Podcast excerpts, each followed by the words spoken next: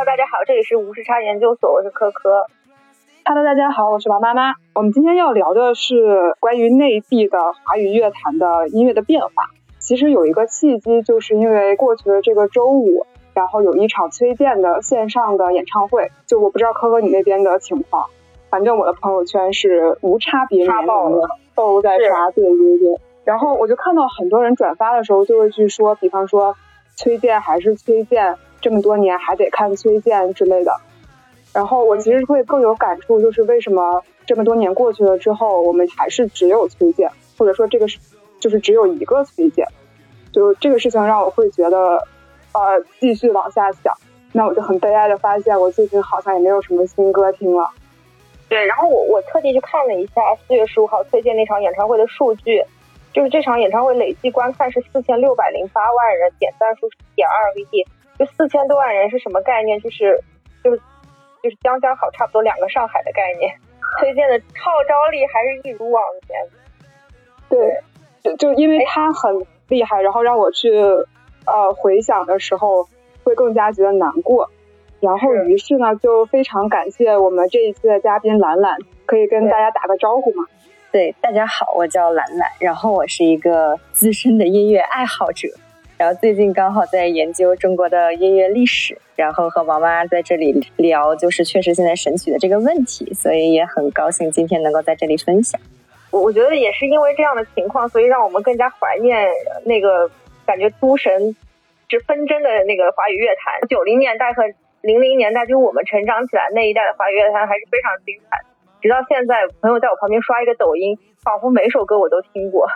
然后，然后又因为推荐的演唱会，让我又想起了就是当年摇滚乐的那个很辉煌的时代，特别是他一九八六年的时候推出的那首《一无所有》啊，那个也算是让摇滚乐开始走进了中国民众的这种精神世界的第第一首歌吧。我觉得，其实对于呃大众的这种呃摇滚的认知，其实也是一个非常大的一个推动作用。所以我觉得正好也是今天有这个契机吧，我们可以借着这个机会。包括结合最近其实也有各大平台也在讨论的现象，然后去聊一聊，回看一下华语乐坛的过去的这三十年到底经历了什么样的事情。然后今天也非常开心的请到兰兰，可以跟我们一起聊一聊这方面的内容。我们要不先就开始讲一讲，就是回到我们出生的年份，那个时候那届乐坛是怎么样一个情况呗？回到出生年份，所以我们要从大概九几年开始聊不？嗯，是。其实就是。因为我我我研究了一下，就整个华语流行音乐的变迁史。其实整个流行音乐，如果要咱们要聊九十年代的话，其实是稍微可以带一下，就是八十年代末期，就是那一阵儿，就是我们小时候大家听的歌曲，其实比较有印象都是父辈喜欢的歌曲，比如毛宁啊、杨钰莹啊这些人。然后这些人他们其实在当时是一个什么身份呢？就是就是在中国经历了改开这样的一系列的过程之后，很多的。东西都被引进了，尤其是港台的音乐。港台音乐同时带进了很多，就是唱片公司那一系列的体系。所以我们在九十年代的时候，其实整个中国的流行音乐文化分了两派，也不算分了两派吧，就是。就一派其实是偏南方的，南方就是毛宁、杨钰莹，他们走的是港派，港派就是学习了像香港啊、台湾啊包装歌星的一系列出的歌曲呢，就是类似于很像甜蜜蜜的那种，比如说小甜歌啊、情歌啊这种。然后同时呢，就是刚刚大家说到的一直在 Q 的那个崔健，就是崔健他们其实严格来讲是。呃，八八十八九年、八八年，就是那一段时期，那段时期出现的这个风格叫做西北风。西北风是一个非常牛逼的流行乐，就是它牛逼在哪儿呢？就是首先它是一个摇滚乐，摇滚乐就是摇滚乐在整个流行音乐史上都是一个非常重要的垂类。然后，因为你表达了一定的，就是艺术家表达的那种精神是不一样的。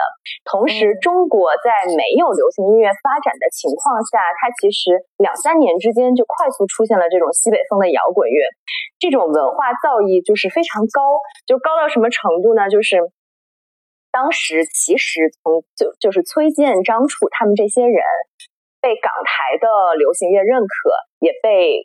就是 Rolling Stone，就是整个欧美整个体系的流行乐都是极大的认可的。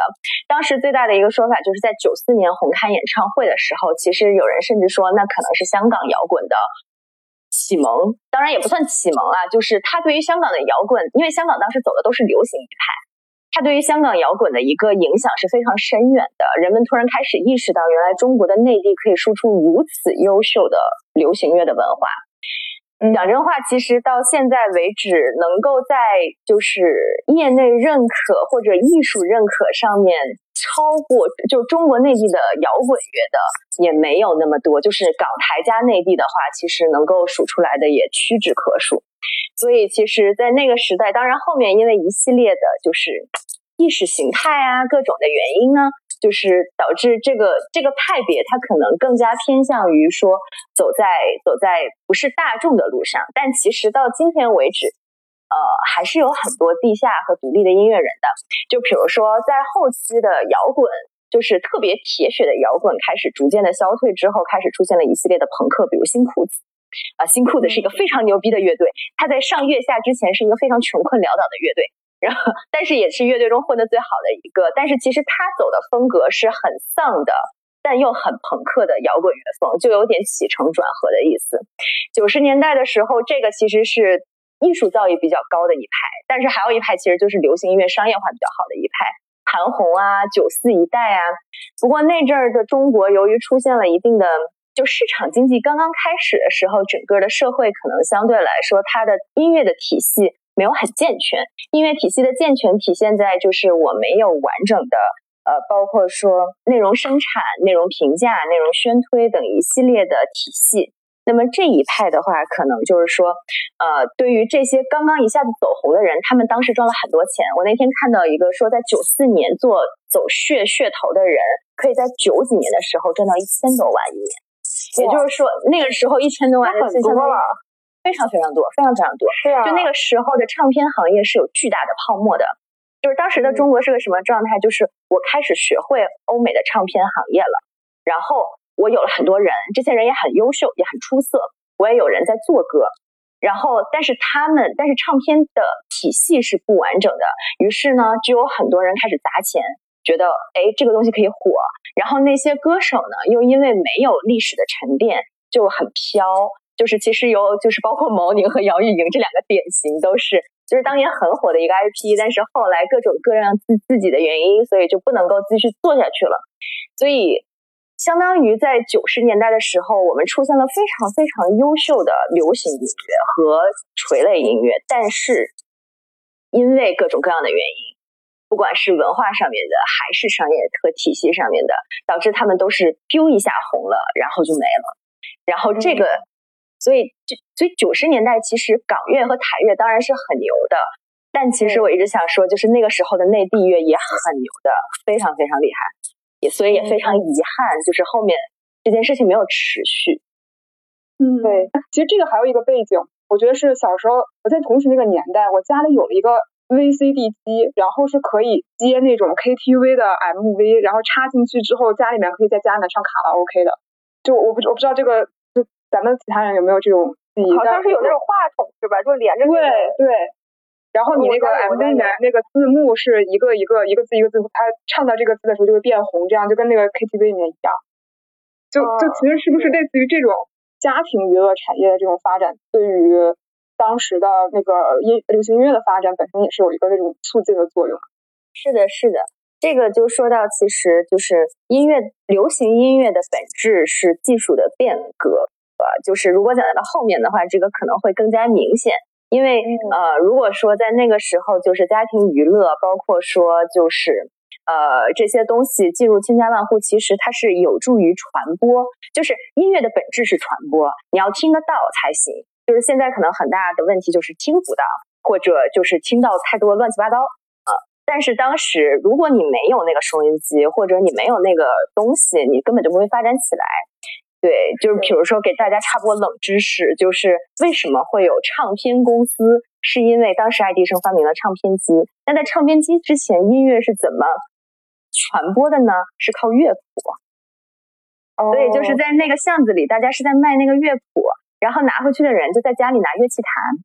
所以音乐其实流行音乐的发展本身就是一个非常精英化的东西。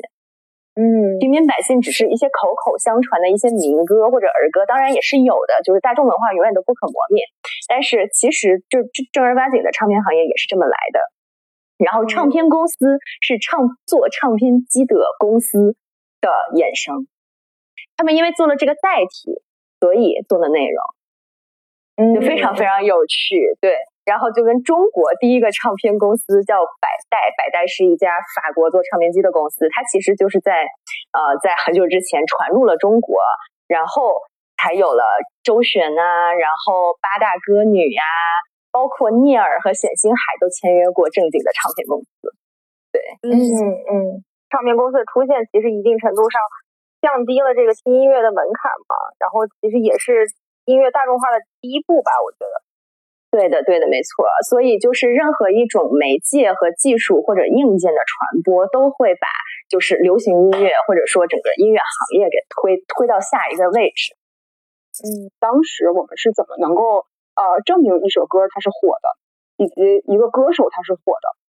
当时其实很简单，因为当时渠道是被控制的，就是你上这个渠道的人，他就是火的。嗯，就嗯，就是。就是举个例子，就是在九四年的时候，为什么就是像崔健他们就不说了，就是他们的火是因为已经达到一定造诣，然后开演唱会引发轰动，引发社会舆论这种火。就是一个简单的歌手，比如尹相杰为什么火？他上了电视台，哎，他上了春晚，唱了《纤夫的爱》。我曾经还看过一个故事，说中国流行乐从开始就是一个就是偏下沉的。和那个分割的，因为你在九四年的时候就是《纤夫的爱》和崔健一起火的，嗯嗯，当时青歌赛就是就在会那个时候，可能你人的选拔也是不一样的。青歌赛在我们小时候还是挺举足轻重的一件事情，对对对，现在已经没有了，它是一三年消失的。嗯，哎，刚兰兰不断提到九四一代，九四一代到底什么概念？感觉九四年也是一个非常神奇的年份。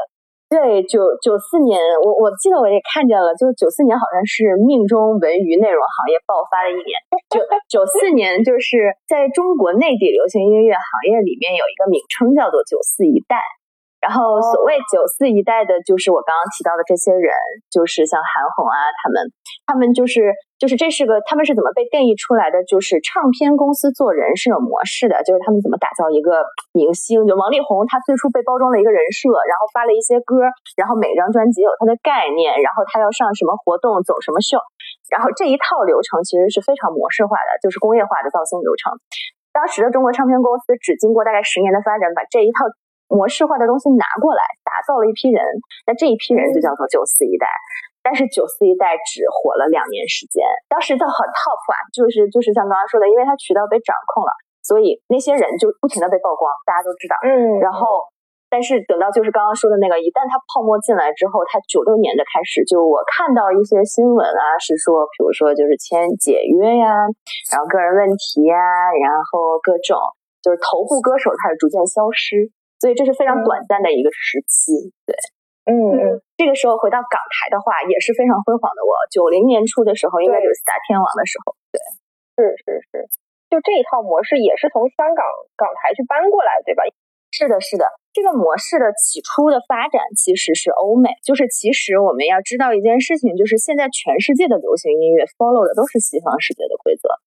嗯，就是我们没有自己的规则，日韩也没有，我们也没有，东南亚也没有。就是日韩的音乐乐坛发展再好，他 follow 的也是九几年百代唱片，他们开始做唱片机，爱迪生做唱片机这一套过程。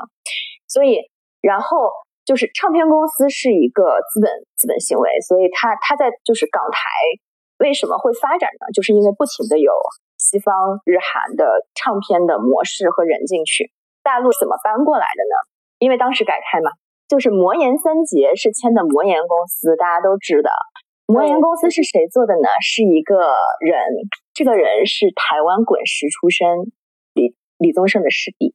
哦，他经历的一切都是传统唱片公司那一套，所谓艺人挖掘叫做 A N R，然后往下一直就是造星、企划、人设、做专辑、写歌，就是这一套流程。嗯嗯嗯，对。然后像红星，红星就是我刚刚说的那个中国头部厂牌出前阵的那个厂牌。然后像红星的话呢，它也是的，就是嗯有这么多人，他是从这个体系中先进来，进来之后带过来，带过来之后就做出来了。嗯，那这个泡沫又是怎么破裂的呢？就为什么只维持了短短两年的时间？当时有一种说法是投歌手太过飘了，就是他们大家都没有经历过市场经济，所以呢，就是他们觉得自己红了就是我的牛逼，就是我的 IP 是我的，但是我的 IP 嗯是需要团队运作的，但是我意识不到团队运作的重重要性，所以我跟唱片公司闹掰了，所以九四一代纷纷解约，解约之后他们以为自己还能维持商业价值，结果就维持不了了。换句话说，他的商业化模式就是他在演出、在曝光那些东西做做不好了，或者说没人给他做歌了。因为那阵原创歌手还不是那么时兴的一个概念，然后在这个时候，中国并不缺港台歌手，又是大力发展的时期，人家一涌进来，立刻就把你市场填补了。就你你就是对你你你不需要，就是别人可能说我现在没有了，我要沉寂一下，然后我又出来，人家不给你沉寂，就马上就到两千年了。嗯。嗯嗯，就是其实就是它跟大环境的背景是非常相似的，就是我们在一个摸索的这个状态里面，谁也不知道这个商业化的方向走在哪里，或者是这个规则到底它是一个规律，还是我其实只是踩上了一个风口。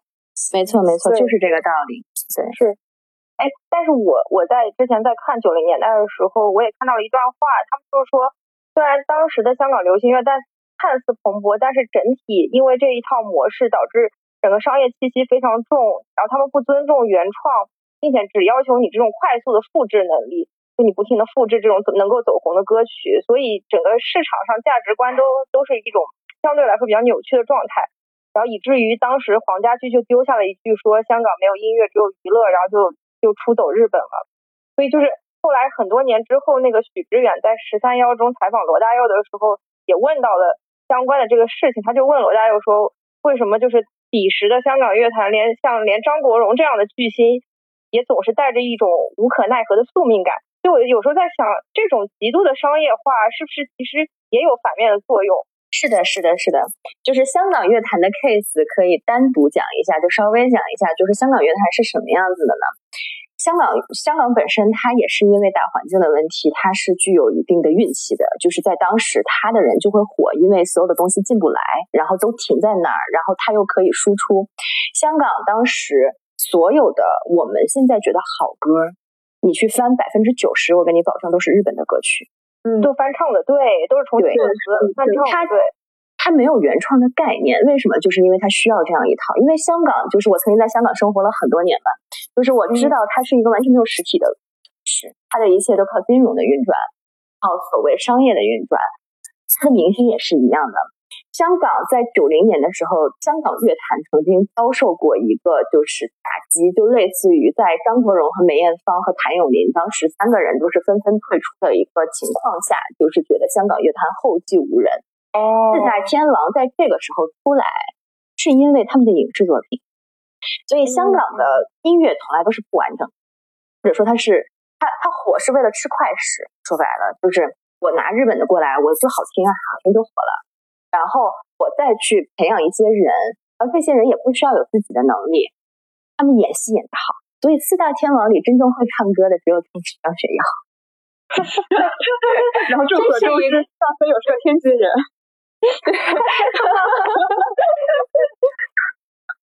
所以香港乐坛确实是一个很诡异的状态，就是我觉得香港这个所有的文化上面身上背负了太多的滤镜吧，就是即便到今天，就是一会儿就可以聊，就是很多奇奇怪怪现在的流行趋势，就是粤语歌它有好听的，但是它也百分之九十是商业产品。嗯嗯。嗯既然讲到了香港，又讲到了九四年，我觉得不得不说一件事情，那就是一九九四年的红磡，那也是我觉得一提到九零年的华语乐坛最浓墨重彩的一笔。我觉得我们可以重点讲一讲这一笔反向输出。但是我后来认真看了一下，其实呃，一九九四年的红磡并不是一个刻意而为之的事情。当时其实香港乐坛对于大陆的魔岩三杰是一个一无所知的一个状态嘛。其实当时是魔岩唱片公司去香港做了一场造势的活动，然后就把魔岩三杰带了过去，但没有想到产生了这么大的这种反响。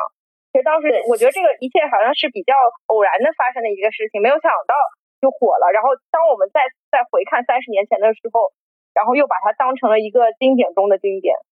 没错，就是如果看音乐的话，就是我觉得所有的文娱可能都是一样，就是你最终的火都是玄学，它不是，它不，它就是它可能有必要条件，但是它不好说。然后就像刚刚那个科科提到的，就是魔岩带到香港去造势，就是很典型的一个唱片工业套路，他只是很简单，他想要卖钱卖碟的，嗯，然后他想。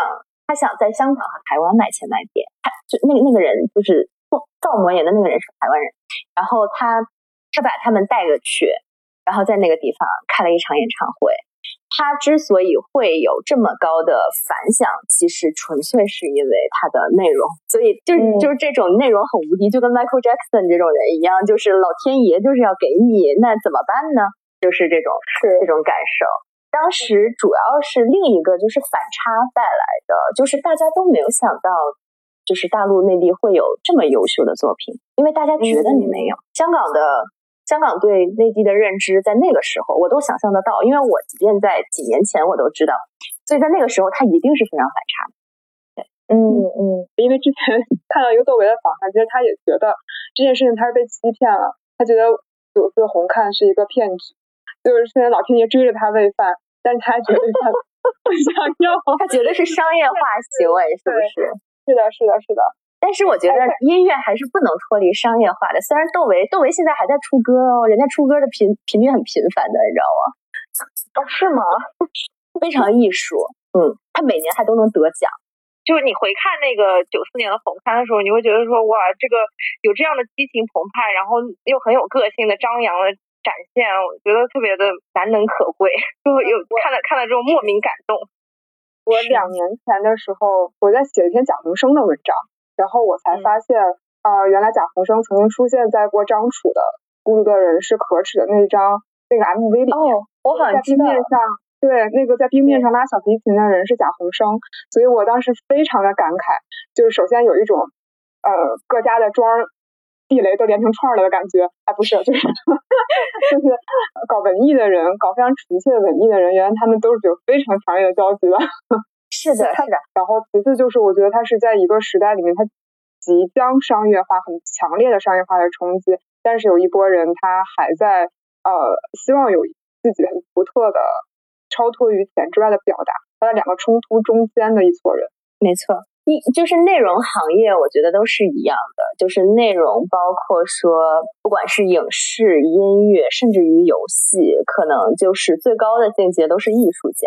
但是因为你必须面临是吃饭，然后不要被饿死的情况，所以就会出现商业化。在所有的内容行业里面，音乐是最割裂的那个行业，就是艺术家和商业化的分割线过浓。我觉得，就比如说文学，可能你看茅盾文学奖，你看《人世间》那本书也会觉得很好看，但是可能你听那些特别牛逼的、就就特别牛的那些音乐，你就是 get 不到他们的点，就是所以就是这个行业本身会比较艰难，嗯，或者你现在 get 不到，可能多年之后就 get 到了，有道理，然后还跟心境有关系。对对对，窦唯窦唯的那个那张碟，就当时我特别小的时候听，完全 get 不到。后来我有一天，就是大概那阵儿是，就是生活中遇到很多事情，突然一听，哇，觉得好厉害啊！为什么天才？为什么王菲愿意为他刷马桶？因为他是个天才。其实王菲一定程度上也是被他影响，王菲的那种仙，然后王菲后来那种范儿，我觉得其实也是窦唯给。对对对。王菲的故事就是从窦唯那分割的，就是窦唯给她做了那张碟，我我不确定是不是江爱那一张，但是反正就是那阵的那一张啦。然后王菲在之前走的是港台商业风，然后但是人家很有个性，也非常厉害了。然后他出了很多粤语碟，他是在窦唯给他做制作人的那和张亚东做完那张碟之后，他的风格是所谓的就是非常的超前和融合，就是他融合到什么地步呢？就是在大概九几年的时候，他已经在他的乐就是唱片中放雷鬼，reggae，就是现在美国最火的音乐之一吧，音乐类型之一。然后他是把英伦摇滚、英伦迷混这些，全都是因为窦唯，对，或者说至少是窦唯这撮人影响。是，哎，但但是为什么九四年我们看似这么蓬勃，然后甚至无意之中还向香港反向输出了我们内地的摇滚乐，但后来却就是出道即巅峰，就是商业化，它是它对艺术形式来说，可能创作来说不好，但是商业化决定了一个行业能否生，就是。为什么国外的流行音乐可以就是一直火，一直红火，然后做做很多衍生？但是中国在当时，因为艺术家是容易出现的，你在哪个年代都会出现艺术家，但是他突然一下子底层被坍塌了，就是我没有唱片公司了，我也没有渠道了，我也没有电视可以上，我再牛，我也只能在胡同里唱歌。是，所以巨星无法被认识。这就是后来中国内地乐最大的问题，但是因为或者换句话说，就是巨星无法被认识，就是认识的渠道还在，但是那个推巨星的渠道它消失了。就比如说有一个人，他叫沈黎辉，他办了摩登天空，他在九几年就办了摩登天空了。哦，真的吗？真的。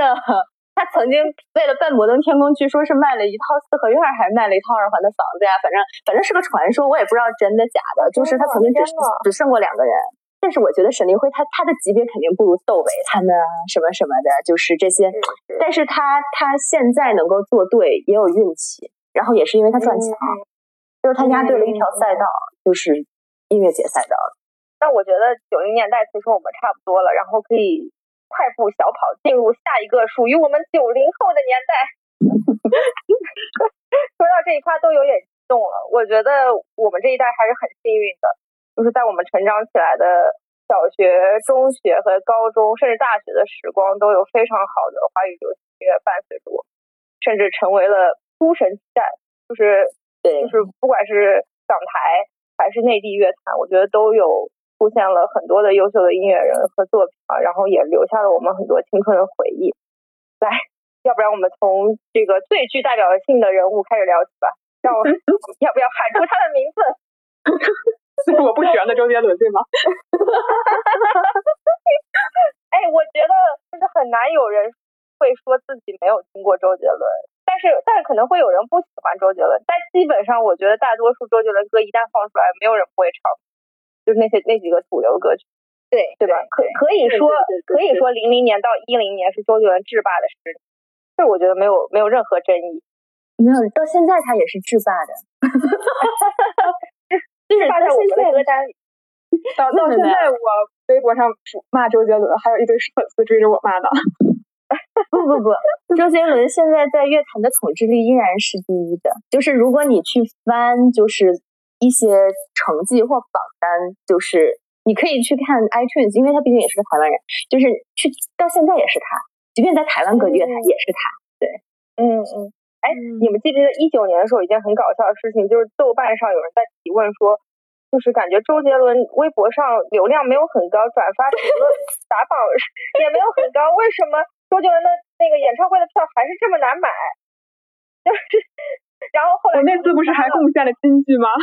我说当时那些帮周杰伦打榜的、跟蔡徐坤 battle 的人，就跟从操场上面跟年轻人抢篮球比赛的广场舞大妈有什么区别？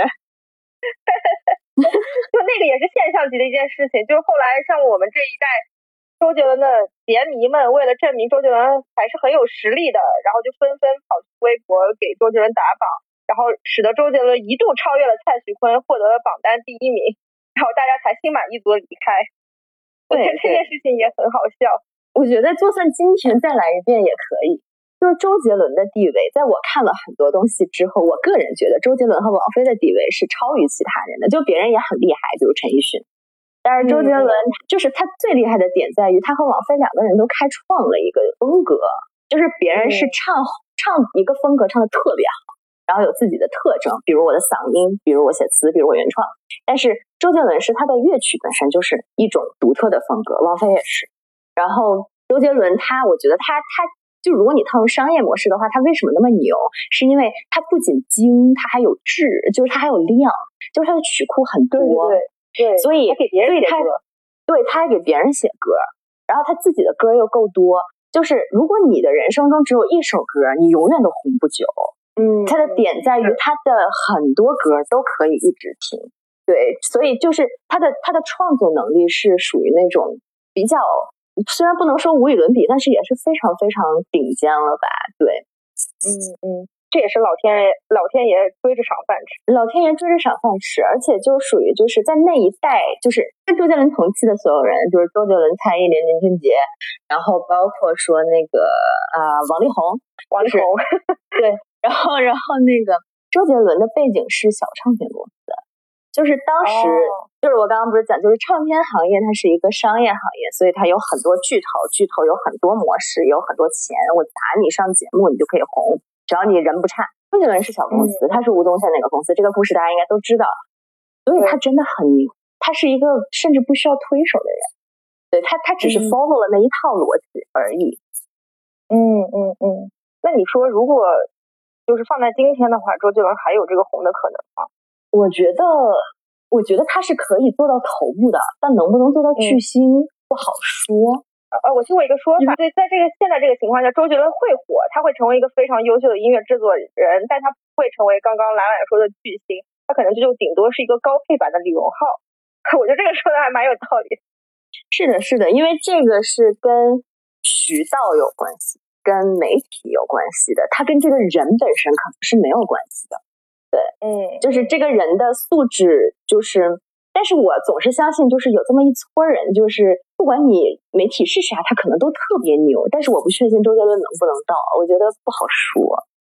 嗯嗯嗯，就是比如我觉得，就很多奠基人啦，就是像那些什么音乐的奠基人，我觉得他们还是会成为巨星中的巨星。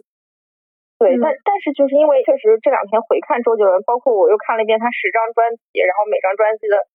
相关的这个曲风和主题，我觉得他还是一个涵盖范围非常广泛的，并且涉猎很广的，而且开创了很多个自己特有的曲风的这样一个全能型的艺人吧。我觉得这个确实是很难才会有再次出现的，而且特别是我觉得过去的这十年，从周杰伦本身出发，他也是一直在不断的去强化大家对华语流行音乐的认知，然后不停的在各种场合公开发表说。什么华流是最牛的，然后不要被韩流什么 什么侵袭什么之类的，对吧？我我觉我觉得就是他有这样的号召力和统治力，确实作为就是听着周杰伦歌成长起来的一代，还是觉得非常幸运的。嗯，是的，是的，是的，就是他的厉害之处就在于他他创造了一些东西，而不是 follow 一些东西。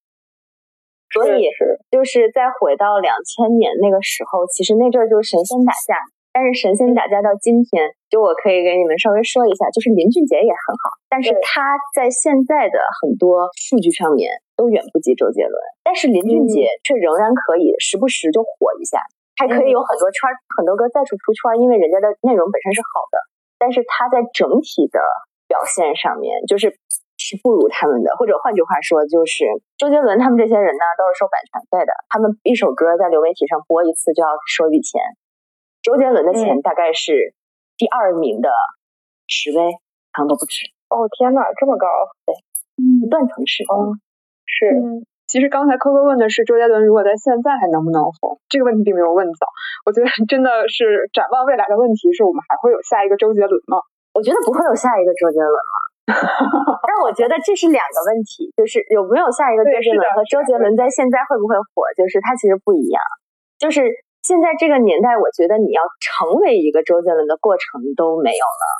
嗯，除了周杰伦之外，我们当时还有歌在火，大家有什么想要讲一讲的吗？我自己我特别喜欢刀郎，就认识我，我就等着你讲这句话呢。就认识我的人知道，我现在 KTV 的必唱曲目一定有刀郎的《情人》，我一定会唱的。我我真的非常喜欢他，就是 说不上来，我就是觉得好听。因为我也比较越忙，没有什么 音乐修养。我我在很多算不算网络歌手啊？算算算。但刀郎我觉得是不太一样的，因为刀郎确实是在业内的口碑，我也不算业内，但是我知道的是，就是对于网络歌手，就那个年代的网络歌手，可以后面讲背景，但是大家是基本是不认可的状态。但刀郎是一个例外，就是刀郎是有一批。文青如你，因为我那天跟别人在聊到这件事情，我说我有一个朋友，他特别他天天看那种金像奖啊，各种文艺片，然后他特别喜欢刀郎。然后我那个朋友说，他有一个朋友是这样，就极度文艺的一个人，认识一下好吗？然后极度文艺的一个人，但是很喜欢刀郎。就是我觉得刀郎，如果你回听他那些歌曲的话，就至少啊，你知道人家在唱什么。对。然后人家也，你你就是人家表达的很清楚，人家唱的也这个那个调儿也不是很难听，然后人家的声音也很有特色。就是，但是你如果你可以对比一下，就是比如那个时候，我觉得不行的是那个，比如《猪之歌》。是是，有两个口。他老鼠爱大米也不行吧？然后老鼠爱大米也不太行，但是老鼠爱大米从可能从这首歌本身来讲，它就是一首很普通的歌曲，对。但是他们都都不太具有就是所谓的品质性或艺术性，对对对。然后你看他们现在也不会流传下来了，他们只活在我们的记忆中。嗯嗯。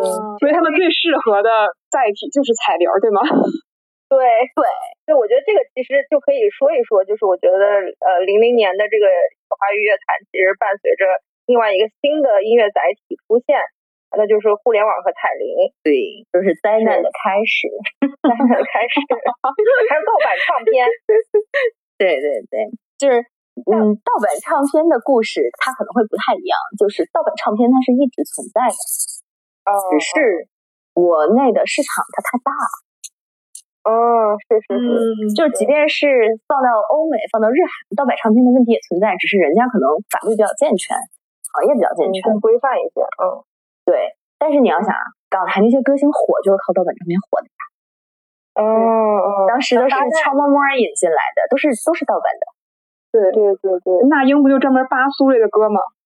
对对，大带吗？嗯，是。那那刀郎这种的话，算是就是。网网络网络歌歌手嘛，对吧？就是我理解，就是可能有一部分歌手的歌曲，其实唱片唱片公司并看不上，然后他们就通过互联网发到了网上。呃，但是因为依靠着中国广大的这个基数群体，呃，然后就迅速的火了起来，是不是会有这一部分？对对对，但这个故事其实是反过来的，就是。因为在那个时候呢，互联网和彩铃出现了，而且那个时候都是音乐网站的出现，然后直到现在，其实录音也是一件很简单的事情，就比如我们现在就可以做，所以就有很多人上传到了网上，然后也有很多人扒了歌，盗版网站就出现了。因为这件事情，所以唱片公司死了。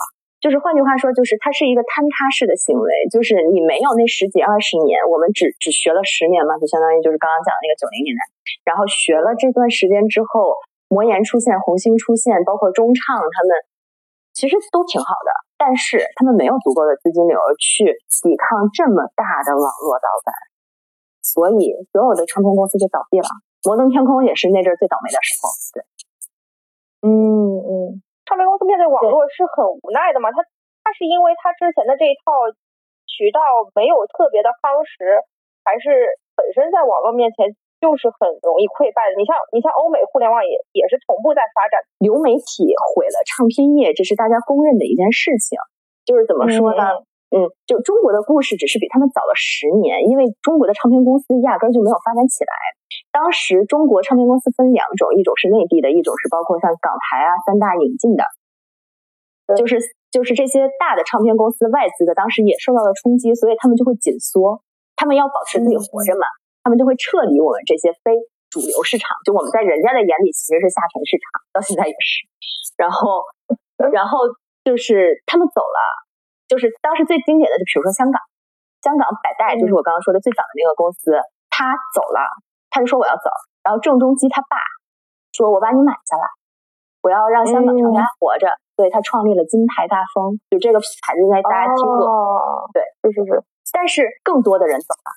滚石在那个时候好像在台湾也要死不活了，对，大陆就苗苗都没有了，就就消失了，就人家是苟延残喘，我就完蛋。然后大概是，然后这个其实有一本书非常有意思，叫叫为什么音乐变得免费？Why music gets free？就是大概那意思，就是就是一个特别基础的小工程师，在互联网技术流行之后研究出来了这样的一个东西。差点把环球音乐这个大概有一百年历史的唱片公司给打死，就讲了这样一个故事。他们直到其实整个唱片行业是直到三年前吧，还恢复的。哦，还恢复了，恢复了。为什么会恢复？是因为流媒体付费化了。哦，就是寻找了另外一个可以生存下去的方式。对对，就是比如简单的说，这个行业的商业模式，就一个唱片公司，你你出一首歌，在以前的年代是卖唱片，卖一张唱片赚钱；现在年代就是卖在流媒体上赚钱。所以 QQ 音乐是要付给他钱的，付给唱片公司钱，而不是这个人。嗯嗯嗯，对，嗯，就行业开始也逐渐规范化了。对对对，但这一步来的太晚了，感觉中间已经前赴后继死掉了好多人。就是大陆的话，就是就是彻底完蛋，就是大概十几年吧，就是他再也冒不出头了，直到今天也是。嗯，但是港台的话，因为它有一定的相对来说的底子吧。所以它还是有一点点，就是有一点点，但是现在也也就一般。然后真正能够吃到，其实世界上唯一吃到互联网音乐行业红利的只有韩国一个国家，很有意思。K-pop，它那个算是向全球输出的这这种形式是吧？是的，是的，是的。他现在做的更完善了，但他最早也是。对，嗯。不过这个就是说回来，就是我们自己在当时有一个旁逸协出的体系，就是超级 为代表的选秀。对，前两周我好像还在看一篇推送，在分享零五零四年的海选，就是大家非常的自信，然后那个时候海选还在搞直播，什么人都想上去唱两嗓。对，我看着觉得，我以前觉得很好笑，我现在觉得非常的有，就是觉得很好呀，很朴实啊，很真诚啊，非常自信，对。而很享受，真的很喜欢音乐，就一定是有这个。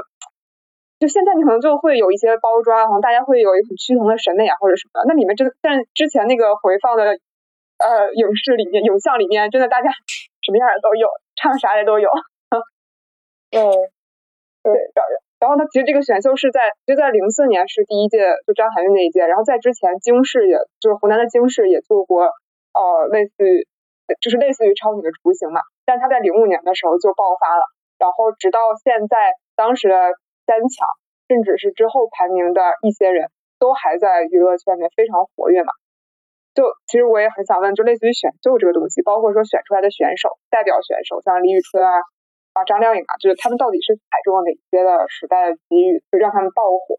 他们其实就是就是怎么说呢？就是选秀这个东西是一直有的，就像人家 American Idol 做了很多年了。大陆最大的问题是没有别的，就是就像刚刚说的，大陆的流行音乐发展它的体系很畸形。我们刚有唱片公司的时候就挂了，然后所以我们后面的一系列都没有。比如你严格的打歌舞台，你常规的电台播放，你常规的宣推渠道，你上什么节目证明你是一个什么 level 的艺人，就是我们是没有这任何一套的。所以当时再加上当时也没有。好，特别好的唱片公司，但其实当时有太和麦田了，就是宋柯其实是一个还可以的人。然后呢，就是龙丹妮还是很天才的一个人，到现在做挖机机挖也是，他是他只是瞅准了这个东西的风口就做了。然后大概应该是谁都没有想到会这么轰动，但是根本原因是根本大家没见过呀，就没有替代品。对，就是你在当时除了听周杰伦这些港台乐手之外，你没有任何选择了。突然，你出现了一个我们自己的偶像，其实他是很就其实我觉得我我对于超级女生是非常正向的态度，就是我觉得他是很他在当时也是一个很大的突破了。就如果没有他，那后面还还有啥就更不知道了。对，这三个人就是就是刚刚大家提到了，他们到现在都是头部的艺人、头部的歌手，是因为第一他们确实是有能力的。如果你回去看当年的那些人，如果我没有记错，他们都是音乐背景出身的。然后他们是李宇春是四川音乐学院的，张靓颖是一个英语学院的，然后周笔畅我忘了当时是什么，但是他应该是星海的哦。那如果他是星海的，就哦就很明显他是个优秀的 专业歌手。对，所以首先他们并不是业余的棒子上去的，人家是有素养的。第二是他们后面经历了一系列完整的倒数体系。嗯，是。虽然李宇春是没有代表作的。对，但是他走的是另一条路，他是所谓的视觉系偶像的那条路。对，而且那个时候出现了这么一个比较中性的形象，其实给大家也挺震撼的。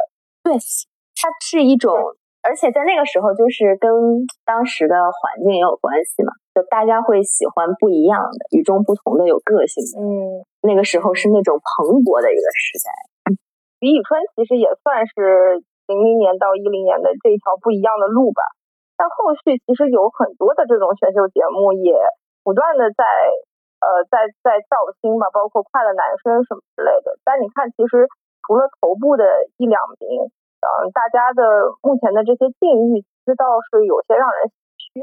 其实我觉得，是不是最好的时代也是给了只给了就是一零年之前的这一批快女超男，就好像还还是有一些些能够真的跑出来，并且有一些作品的，而且就是已经完全完全褪去了他的这个选秀出身的这个背，包括你像周笔畅和呃和张靓颖，其实我觉得已经是非常成熟的歌手了。对，就是越到后面，其实选秀你要吃红利的难度越高，直到创造一零一的出现，就是偶像事业。我偶像在听了，咱们就不聊了。然后那个选选秀，选秀其实它是它是衰减的过程嘛，就是所有的东西都会有一个衰减的过程嘛。在后面你要想跑出头部的前提，其实是你要有很强很强的内容支持和团队。然后最成功的一个人是华晨宇。就华晨宇，就是华晨宇有很多争议，但其实是从现在中呃，就是大陆本地的人就歌手来说，他算应该绝对头部中的一个人。对，但是你你华晨宇往前倒那几年，好像他们也在办选秀，你已经完全不记得了。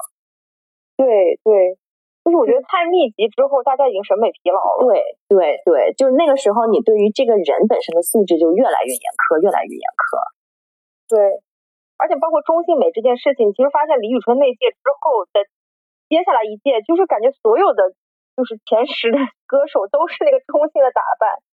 我觉得当时那不是所有，但能有的都有，基本上 大多数，对吧？对 对。然后，所以我觉得回顾零零年到一零年，我觉得虽然就是是我们陪伴着我们成长起来的这段时期吧，但是说说句实话，有一说一，有些歌我们确实还是没怎么听得懂。然后到现在。长大了之后再回听当年那些情歌，当年那些苦情歌的时候，你你才好像或多或少听懂了歌词在写些什么东西，然后也能够感受到这些歌曲的，就是就是不一样的地方。特别是我我觉得再往前更往前倒一点，当你再去听李宗盛的时候，反而就又能感受到那种歌的背后的故事，然后那种就跟你有心灵契阔的那种底蕴在了。我觉得其实还是这种。为什么说这种类型的流行音乐能一直留存下去，或者在我们的歌单当中始终不会被删掉的一个很重要的原因吧？是的，是的，就是其实整就是所有的我们聊的东西，它最终都脱离不出就是这个东西本身到底好不好。就虽然好不好，它是没有标准的，但是你从感性的判断，你是知道李宗李宗盛和罗大佑他们就是好，但是《祝之歌》他就是不好。对，所以就是就是就最终的最终，再经尤其是如果我们再经历时间的话，它就会被沉淀的。就是我们也研究一个很有意思的问题，就是在零零年的那个时候，就是其实选秀的那一帮都挺好的，就是人家也是专业出身，还有几个人，就是许嵩、汪苏泷，哦，Q Q Q Q 音乐三巨头，三杰，三 巨头，对，Q Q 音乐三巨头，他们介于网络歌手，就是特别。就是下沉的网络歌手和港台歌手之间的那几个人，他们的存在，他们现在都是华语乐坛的中流砥柱哦。汪苏泷其实很有很有才华，《年轮》那首歌是他写的，就是张碧晨那首。对对对，而且他们帮很多人都写过歌。对。所以最后沉淀下来，你还是得有能力。对你可能通过网络这个渠道火了，但是真正的能够一直火下去的，或者是让你。呃，真正被大家记住的，可能还是你本身的这个创作的能力和水平，这样才能持续的输出吧，对吧？对对对。不过现在咱也不能要求他持续输出，这种要求都太高了。他能够输出一点不错的，我觉得先来第一步。对，我觉得现在有一个感触，就是前两天我又去唱 KTV，然后我发现大家在 KTV 点来点去的歌都是以前唱的歌，还是那些歌，对不对？就是。呃，偶尔会有两首最近的这个歌，什么《漠河舞厅》是我听到过的，《孤勇者》，对吧？其他的就很少会有，对吧？大家大家再去唱唱现在的歌了，更多的还是在不停的点以前那些，对，唱老歌，对。这老歌的趋势其实是一个非常严重的趋势，就是如果就是像我这种认真的 follow 整个华华语乐坛的人，就是在大概去年下半年开始，呃，所有的地方都在说，大家都在听老歌。他的起因是抖音，就是抖音发了他怀旧金曲报告，然后呢，刚好这个时候就是 Spotify 在欧美也发了一份报告，类似于就是这个所谓的 nostalgia trend，就是怀旧风格。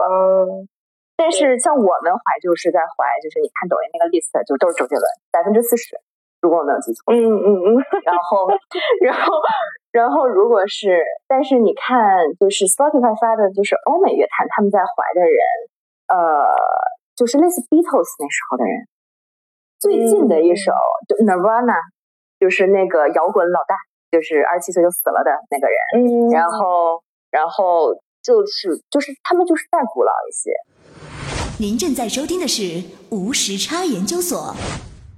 无时差研究所的粉丝群已经开通啦！你只需要在微信搜索“无时差研究所”同名公众号，就可以找到入群的方法。添加无时差研究所管理员二维码，管理员通过后就可以拉你入群啦。如果你喜欢我们，也欢迎在微信公众号和爱发电给我们送来你的支持。离开了恋恋不舍的零零到一零年，然后我们不得不迈入一零到二零的下一个十年。我我自己觉得下一个十年可以分成两个两段，我不知道兰兰有没有有没有同感？就是我觉得一零到一五年还是相对比较 OK 的，嗯，包括出现了一些 我很喜欢的歌手，类似于毛不易，然后还有就是李荣浩、邓紫棋，他们都是这个时代出来的，也算是我我所谓的这个诸神黄昏的这个这个时间段了吧？对，啊对，直到一五年之后，短视频开始出现了，一切就变了。对对对对，因为那个科科是感知嘛，其实就是就是严格的这个时时间是一七年，但是你没有错，就是邓紫棋、李荣浩是一五年，林宥嘉都是一五年，对林宥嘉，然后一七年是抖音出现的那一年，然后一七、一八、一九、一八年是爆发的，然后到现在的三年，对，然后毛不易是赶上了末班车，他是一七年的《明日之子》冠军。啊，对，嗯，说说毛不易一己之力战胜了资本。哦，毛不易一己之力战胜了资本是真的，就是毛，但是毛不易身后也有资本了。毛不易身后是龙丹妮，所以龙丹妮很牛逼，对，龙丹妮很厉害，很准 哎。也我我想说，一零年的时候，其实那个那个前后还是出现了一些比较呃优秀的综艺节目的，就是因为这些综艺节目其实也带火了一批人，然后也把大家大众的视野。就拉回了这个华语乐坛，就包括就是那个《中国好声音》，对吧？其实也翻唱了很多的歌曲，也带火了很多歌曲。另外，我想讲的一个《中国好好音乐》还是什么《中国好歌曲》？对，《中国好歌曲》，我就觉得那个节目还是很神的，就捧出了很多原创歌曲，然后也捧红了很多原创的原创的音乐人，包括那个苏运莹啊什么之类的，还是非常非常了不起的。那个那个时间点还有那么多的。好的这种现象级的综艺节目，其实我觉得那个时候是好时候，就是你在因为在经过零几年那几年的重塑之后，然后你你因为中呃大陆是在一五年左右开始就彻底的治理盗版和版权，就其实好像出台版权法，反正就是法制法规那个完善的意思，大概是那个时候。然后呢？然后呢，在那之前呢，就是当时就是所有全全世界的唱片业都不景气的时候，就咱们就没显得那么不景气了。而且在当时，这 虽然听起来很好笑，但是就就差不多是这个意思。就是，就是我觉得那个时候，湖南卫视还是非常牛的。他他他一己之力把整个就是就是拖回了相对有一些产业或者正轨。就是当你的商业化开始逐步发展的时候，它是可以。略微向好的，然后呢，洪涛很厉害。对，洪涛虽然歌手，虽然歌手是一个炒冷饭节目，但是他找的人都是足够，就是说，就是真的唱歌的人。对，他就是他就是超级女生的反面吧，就是我选纯素人的音综和成熟歌手的音综，然后纯素人的音综，因为选秀在不断的低迷，就出现了《中国好声音》和《中国好歌曲》。好歌曲还是带比较正正能量和正统血统的，所以它很难做的那么商业化。但是确实那一季的人都非常出色，对。然后《好声音》其实也做的很出色，在当时，周深就是从那个出来的嘛。对对对。但当时其实都开始出现，就是类似于现在，就是就是我们发展到现在，就是欧美它的流行行业呢，又又生出了一套体系。这套体系大概的逻辑就是说，我我一个人在 YouTube 上先红了，就 Justin Bieber，我一个人在 YouTube 上先红了，然后有一个公司来签我，签我之后就发唱片，发唱片之后就会让我哥格莱美，啊，大概就是这套逻辑。哦，中国周深当时也是这样的我。嗯，周深是在是在 YY 上面，因为语音所以被发现了，哦然后强烈要求他去参加好声音。哦，是这样，所以他到现在就叫卡布勒周深嘛，那个就是他 YY 语音是二次元的那个名字。嗯嗯，那个时候的主要的渠道是不是其实还是上综艺了，就变得综艺重要？是的，就是综艺。在那个时候是统治阶你没有跟综艺抗衡的渠道，但是相对来说，那个时候的综艺也比较就是常规或者正统，就是你每一年都会看歌手，你每一年都会看好声音。我觉得所有的东西，就是如果它能够持续不断的给你灌输的话，它就会成为那个主流的渠道。是是是，那综艺为什么又忽然坍塌了呢？中国好声音试图改过版啊，就是感觉 是不是因为审美疲劳之后，他试图改过版？觉得这种东西是不是就真的也是容易审美疲劳？包括歌手办了那么多季之后，大家其实已经没有一开始的那种精神刺激了。是的，是的，是的，是很容易有审美疲劳。所以就是，就相当于这个渠道它就难以为继。嗯，然后再加上那个时候，如果说那个时候我们有内容生产公司可以持续稳定的输出头部的人，那也可以，就是你可以有内容去撑节目。原来是节目撑人，现在就变成内容撑节目。但是你现在就没有嘛？嗯嗯，就我们还是是没有培养出真正的所谓的，但是他也不能说没有培养，他可能是未来的趋势吧。就我们只是比别人早，就是就没有头部这个概念。然后刚刚说到的邓紫棋、李荣浩，他们都是唱片公司出身，哦，是非常正统的唱片公司出身。就是我会学歌、做企划、做包装、发歌、当制作人，嗯，发 MV、上打歌。得 iTunes 的奖，他们两个都是，林宥嘉也是。对，呃，然后另外的话就是还有一一波就是那个唱民谣的嘛，就是像董小姐呀，然后南山南啊，然后还有就是呃，对吧？成都呀这些，其实就是那个时间点，对，民谣歌手这种弹唱，忽然就火了起来。嗯。对，但其实都是我最近在想，就是就是这个就是那段时间还是蛮流行的嘛，然后就包括董小姐呀什么的，然后我其实最近在想，是不是中国这种破破烂烂的土壤对独立音乐人是从来没有区别的，就是二十年前的新裤子和现在的五条人，他们可能是一样的，就是他们面临的市场和困境可能是一样的。当时民谣之所以能火，其实的契主要的契机一个是。一个是高晓松的大量曝光吧，我我个人觉得哦，就是高晓松，就高晓松还是很厉害的一个人。然后他是他和宋柯就是中国音乐的行业奠基人吧。然后他当时应该也是在超女啊，然后包括宋柯啊这些，这也都是大量曝光，然后让人们开始意识到这些人。然后董小姐是一个转折点，就是那个我已经不记得名字的歌手在快男上唱了这首歌。而且当时中国的核心流媒体是虾米，这是一个很重要的事情。还有豆瓣 FM，对，这两个都是文艺青年聚集地，再加上虾米后来就是高晓松的，所以虾米虾米的推荐功能做得很好，它是会很推民谣，至少在我的认知里是这样。是是是是，我们中文歌还是还是比较在意这个歌词的表达的词。就大家还是很容易对好的歌词上头，然后并且不断转发到朋友圈去传唱的。我就记得特别清楚，就当时毛不易那个“一杯敬敬敬哪里的，一杯敬哪里”的那个 那那句歌词，就一个晚上，我觉得整个朋友圈都在发那个歌词，是的，就很容易被打到、被触动。是的，没错，毛毛是还是非常卓越的，他比较爱惜自己的羽毛。嗯嗯，对。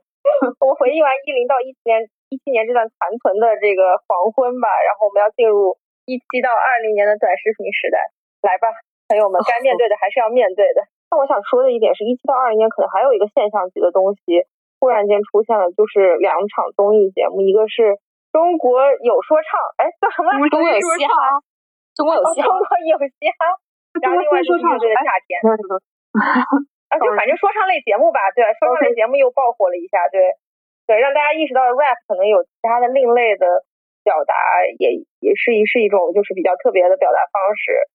然后另外的话就是乐队的夏天。我觉得马东真的是非常懂年轻人的心理，然后又把这些就是有一些小众，然后有一些知名度的这种乐队又再再火。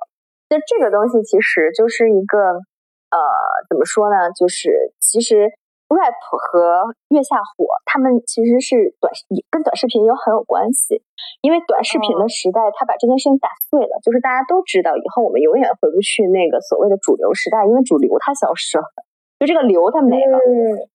然后呢，就是就是我们管说像 rap，或者说乐队或者摇滚这些东西，我们都有个名字叫垂类音乐，就是它是一条系的，比如 jazz 也算，灵魂也算，blues 也算。然后 rap 会火和月下会火，它其实都是受益于当你的主流流行消失之后，大家开始关注哦，每个人喜欢什么。就是我可以，我很喜欢民谣。但是其实，在民谣很风靡的时候，大家只知道它叫民谣，其实大家也不太知道民谣和流行的区别，就知道一个可能是弹吉他，一个是不弹吉他的。对，但是你你听 rap，rap 和月下他们乐队，他们乐队是偏摇滚吧，然后就是他们都是带有很显著的曲风的。对，所以它就是它其实是这个时代带来的，嗯，这个也是之后会发展的路径。嗯嗯嗯，或者是说，就是互联网或者短视频的出现。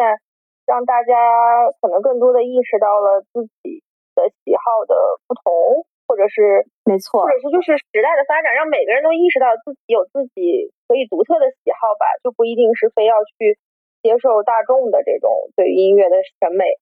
对，没错，就是你可以关注很多东西。就以前你只能听那一张唱片的十首歌曲，我现在可以在 QQ 上听一百首歌曲，我很容易找到说，哎，我更喜欢听 blues，我更喜欢听 rap。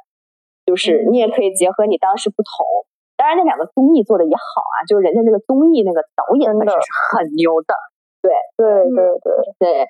嘻哈我还就是嘻哈嘻哈这个节目是抄的韩国的，叫《Show Me the Money》，然后呢，呃，月下的这个节目呢是是我觉得吧，就是他们是原创是原创。但是月下呢，有一点就怎么说呢？我觉得就是马东把一个地下的东西带到地上了。马东不仅知道要做这个节目，还知道什么时候把这个节目摁下一个暂停键。哎，但我觉得他按下暂停键，从我的角度啊，我觉得是没人。对，就是没有人了，大家就不愣凑人了。什么一些因为虽然还在跑场，但是还不太行的乐队可以先养一养，就没有再愣上第三季，真的很努了，很努力了。就这个体系下面的人就很少，能做出头部的人就更少。嗯，就跟你你中国有嘻哈做了这么多年，大概消失了好几年，唯一一个又好一点的是去年的说唱新时代，那是 B 站做的，也是摸透年轻人想看什么。对，但是你说这个垂泪跟流行又有多么清晰的这个界限划分呢？没没有那么清晰。就是可能从音乐风格上面，你就是你会知道，就是这个是这个，这个是这个，你听这首歌知道。从商业模式，现在就几乎已经一样。哦哦哦。以前是会有 underground 之分的，就是包括乐队和 rap，他们都会有很强的 underground 属性，就是觉得主流是不被接受的。哦，嗯。但是他有意在回避主流的这种模式，是吧？就是他可能包括曲风这一块儿。表达的内容这一块，他其实有意在自己在区隔跟主流的主流的一些表达的不同，是吧？对对对，这个这个要稍微 call back 一下，比如说 rap 是怎么出现的？rap 是黑人发明的。嗯，黑人为什么发明？因为他们要表达不满，然后他们是不可能进入主流社会的，所以嘻哈音乐直到八十年代才在欧美流行，然后到现在因为政治原因越来越火。嗯，政治正确的原因。嗯，好吧，我们聊完了一七到二零年还挺存的一些余光之后，我们来聊一聊短视频的出现吧。可以讲工伤了是吧？对，你可以讲工伤，工伤你们拿什么还？那你们都听了那个歌单呢？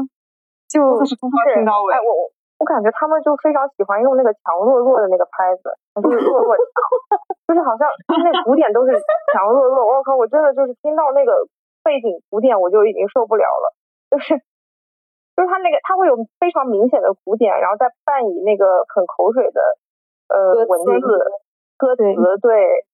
但是呢，有一些还是不错的。说有一说一，有一些真的还是不错的。包括我们刚刚提到的《漠河舞厅》，就是《孤勇者》，其实也《孤勇者》不算网络歌曲吧？《孤勇者》不算。你们知道背后的故事吗？《孤勇者》的作词作曲是唐田和钱磊，是很有名的一对人。然后作词人唐田得癌症十年了，《孤勇者》是他得癌症第十年写的歌。他最早写的歌是我最闪亮，对，他是嗯，然后。他们俩还写了什么歌？写了王菲的《如愿》和雷佳的《人世间》。我觉得好的作品就是要有很强支撑的。就是唐田从我最闪亮到孤勇者，就他这十年也经历了异于常人的痛苦。就是他现在几乎是公认的业内最好的作词作曲。就钱磊是跟他搭档的人，就他们两个出手就是精品。对，好像还写了《这世界那么多人》。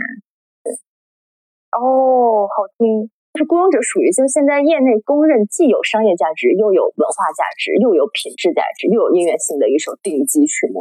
天呐，这么高评价！啊！我刚才突然想一下，嗯，我查了一下，陈奕迅是七四年的。如果是一个一零后的小孩听陈奕迅的歌，那不就相当于我听张国荣唱歌吗？对。而且天呐，你就想十年都已经火了二十年了，我说实话说的，十年都已经火了二十年了。你看，你你看，我们一聊到这个，还是倾向性性的去聊一些优秀的作品，就我们无法直视那些不 OK 的作品。了，我发现他们起歌名有一些非常有意思的点，他们会起一个对称的名字，然后就是三个字与三个字，比方说南半球与北海道，白月光屠杀时。对，所以我今天分享一个梗，我就说以后无时差研究所可以出一首歌，看上去其实也并不难，我们不就是出个写词儿的？出个能哼哼调的，把它合在一起吗？这根本就不难，我们就可以叫无时差与有道理，听了就能火，好吗？对，我们努一努力，以后就放自己的歌了。都是套路。你们知道做一首热歌多长时间吗？快给我们大家讲讲。对你快讲讲这个创作过程。我现在都以为是不是 AI 在写歌？有 AI 写的歌都不一定会这样。我最近出了一首 AI 写的歌，可牛了。完了，我又开始聊 AI，就是我刻意回避，就是那个 AI 那 part 有好有不好的。网易曾经开发过一个 AI 写歌软件，就叫垃圾，就是比这些歌都垃圾很多。但是也有人家认真在做的，就是可以仿照，就是 Nirvana，就是那个摇滚乐队的主唱，他已经死了，都快好几十年了，把它仿出来，从作曲作词到声音。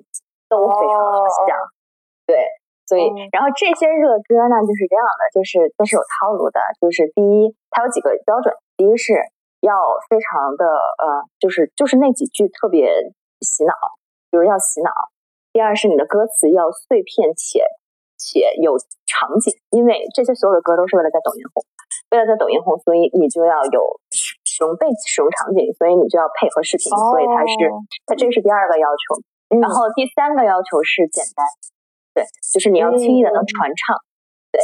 然后还有一些就是常用的什么和弦呐、几几几啊这种，然后节拍，刚才那个强弱弱是对的，但他们一般用的是什么二四拍还是四四拍的，我忘了，反正就是很快，对。然后，然后大概这几个套路下来，制作一首热歌就是非常非常短的时间，然后。呃，但是一般就是就是我也认识很多做热歌的人吧，但就是大家还是在做歌的，但是他们有时候需要赚钱，就会做这些歌，然后一般会贴合一个东西啊，比如说贴合春节，贴合什么呃那个最近发生了什么东西什么事情，就是对对，就是东航之后，其实大家还出了一些歌，当然那些没有不好啊，就是我觉得。也算是表达吧，就是就是，我觉得那几首歌倒倒还可以，但是它也没有被流传嘛，就流传的还是那那样的歌，对。然后，嗯，然后基本这就是这个行业，然后包括这个行业非常成熟，然后包括说你你在抖音上怎么投啊，你大概要花多少钱，提到一个什么位置，收多少量，然后啊，然后还还有受众，就是其实是这样，就是这些歌里面分两种，一种是专门做热歌的人，就是比如说，其实这个人是有能力做好歌的，我认识一些人就有能力做好歌，但他们靠热歌赚钱。还有一种，嗯，就是面对了不同的受众，就比如说王妈，你之前说那个莫教姐姐，那个人没有一个粉丝是假的，你能想象吗？他真的就是那么火，我们不能理解。那从我们的角度，市场被细分了嘛？对对对。那从我们的角度都无法理解为什么这种塑料粤语会火，而且它很屌的，它现在出场费也很高的。对，因为我就还很认真的去，呃，不是很认真吧，就有些歌我还是翻了一下评论区的，我想看一下它到底是怎么回事。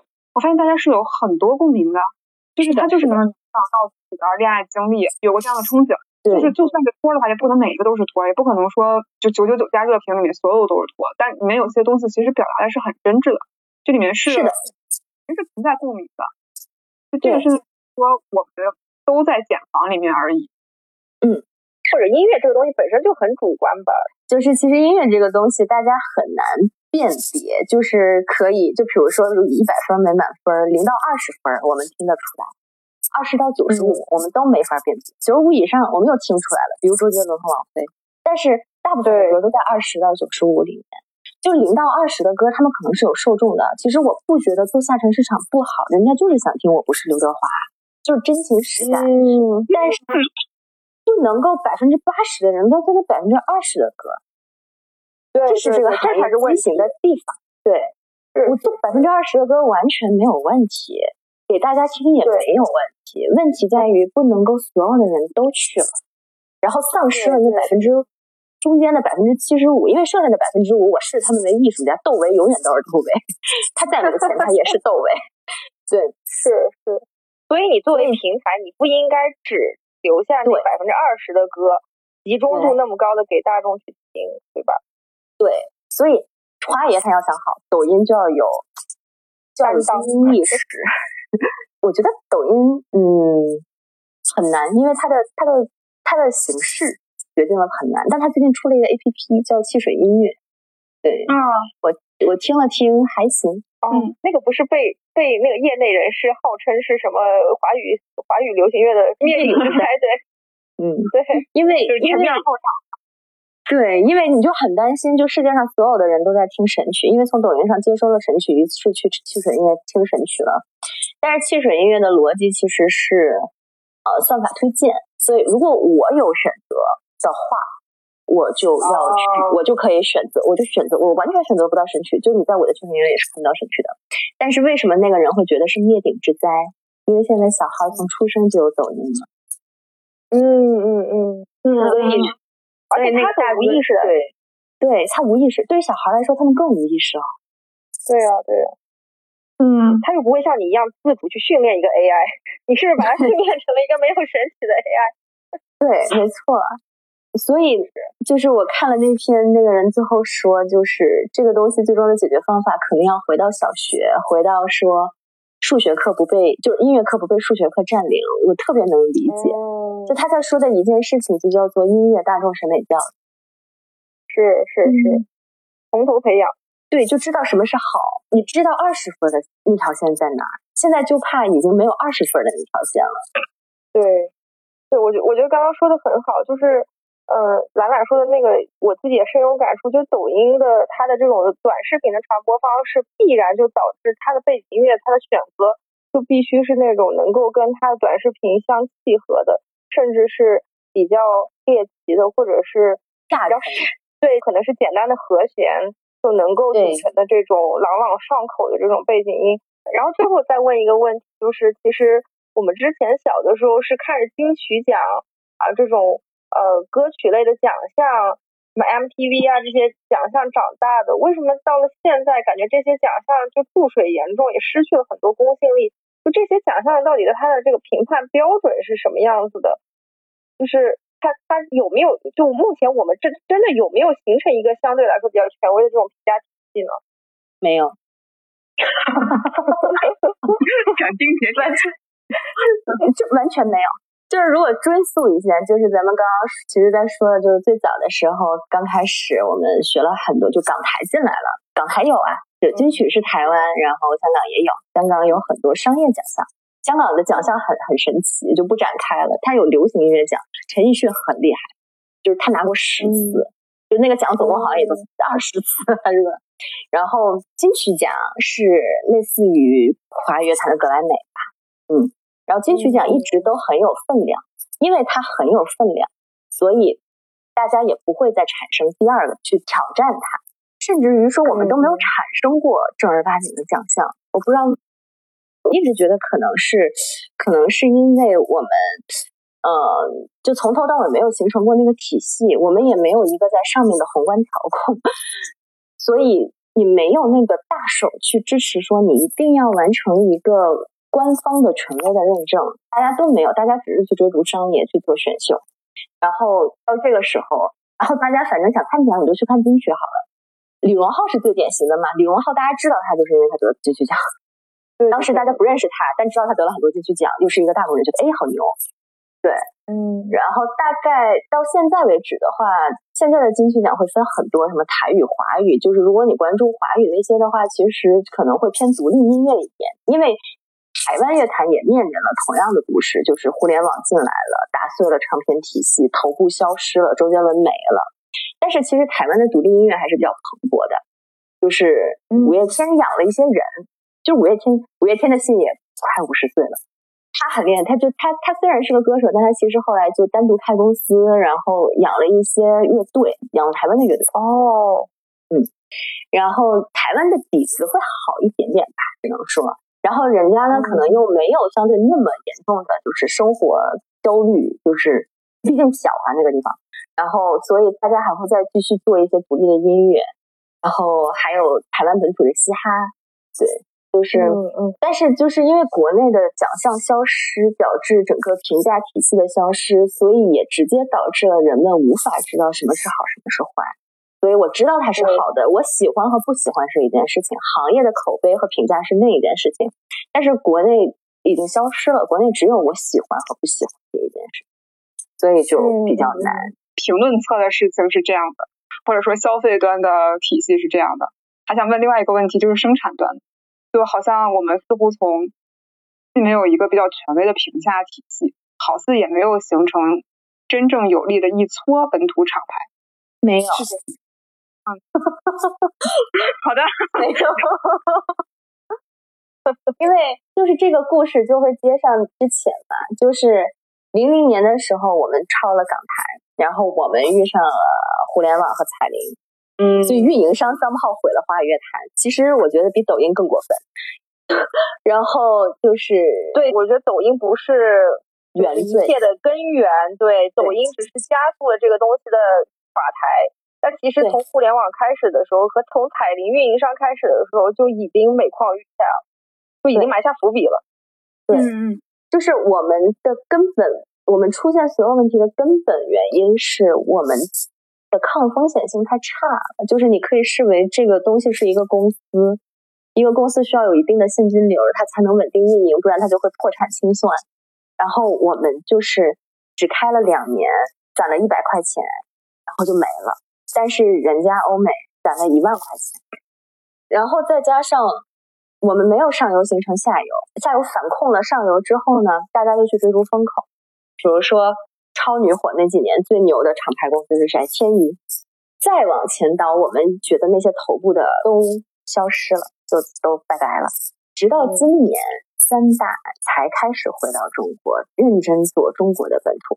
所谓三大，就是现在世界上最大的三个唱片公司。就是上一代在港台风风火火那些人，我中间不是讲了，就是百代要走了，金牌那个郑中基他爸要买嘛，就是他们走了之后，其实，在本土就是我们国内的，就是外来的这些唱片公司的体系就相对比较弱了，嗯，然后弱了之后，等于也没有人教我们怎么做，没有人教我们扶持，我们就自个儿摸索。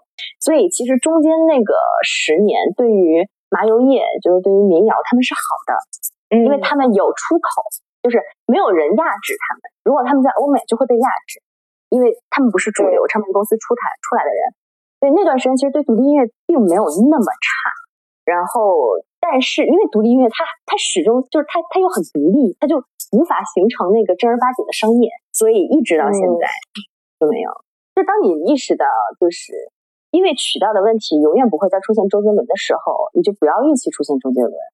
但是你永远都可以预期一个毛不易啊，我觉得这是一件好事。对，是，就是而且我觉得啊，就是去年热歌就是那个白月光这个事儿之后啊，就整个华语乐坛的觉醒。我甚至有一丝怀疑，抖音在拯救自己。他知道自己如果做了那些事情会被骂死，嗯，他没有办法在行业立足。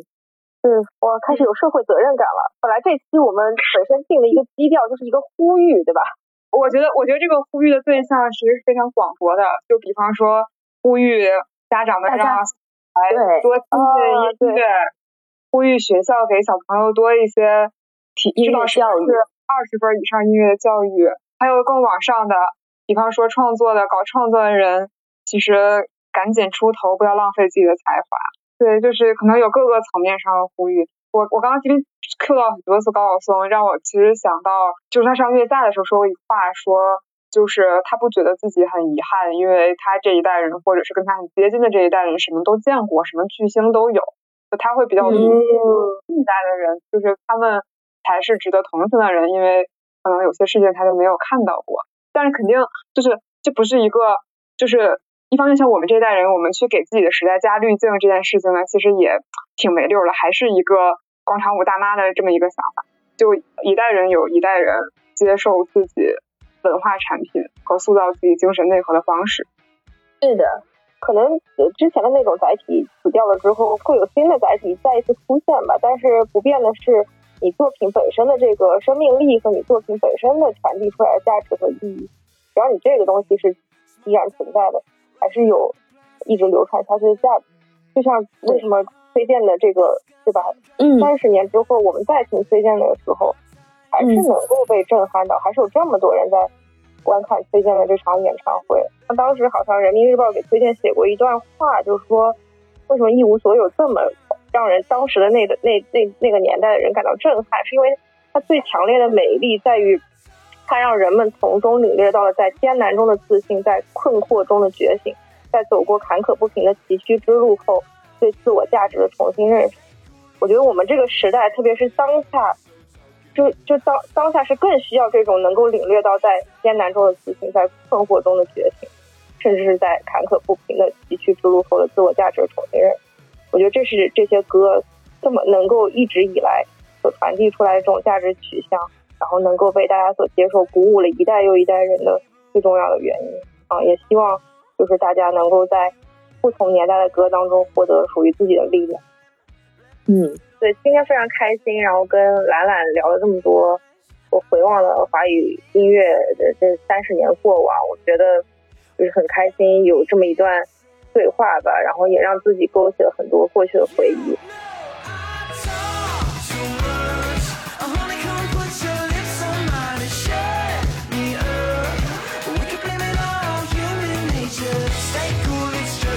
So why you gotta be so talkative? I talk too much.